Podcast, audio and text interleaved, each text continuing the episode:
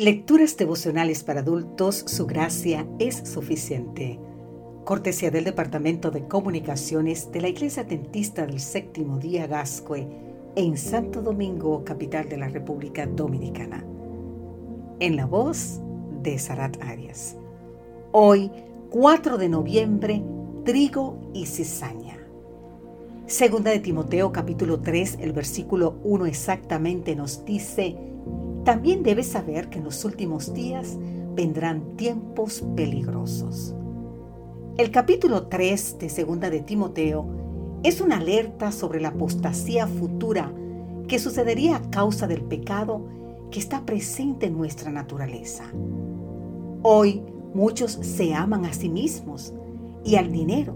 Son orgullosos, abusivos, desobedientes a sus padres, ingratos, sin amor, crueles, sin dominio propio, inhumanos, traicioneros, amigos del placer en vez de amigos de Dios, y tienen forma de piedad, pero niegan su poder.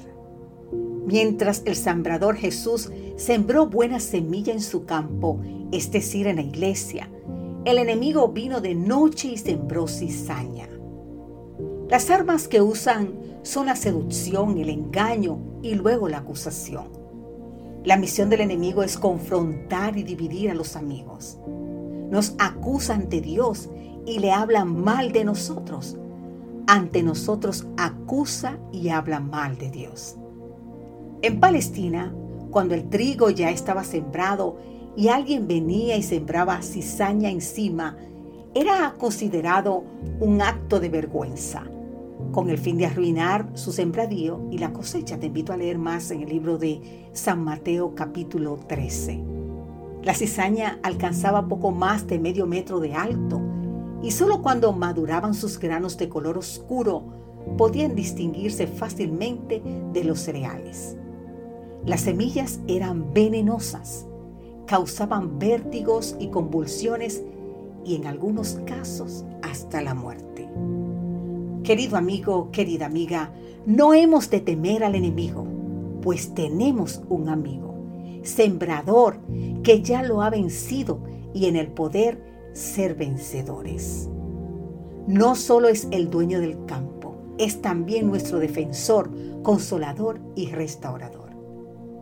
En esos momentos de angustia debemos aprender a confiar, a depender únicamente de los méritos de la expiación y en toda nuestra impotente indignidad fiar enteramente en los méritos del Salvador crucificado y resucitado. Nunca pereceremos mientras hagamos esto. Nunca, nunca.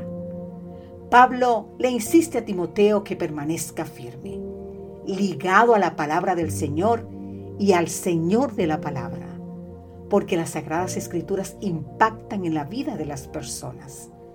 La palabra le dio a Timoteo rumbo y fuerzas para aceptar la salvación de Dios y para liderar la iglesia.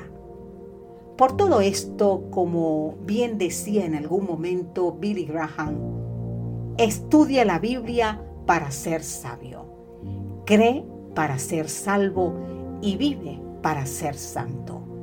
Recuerda que nosotros mismos somos la Biblia que muchos leen y los sermones que muchos escuchan. Que Dios hoy te bendiga en gran manera. Amén.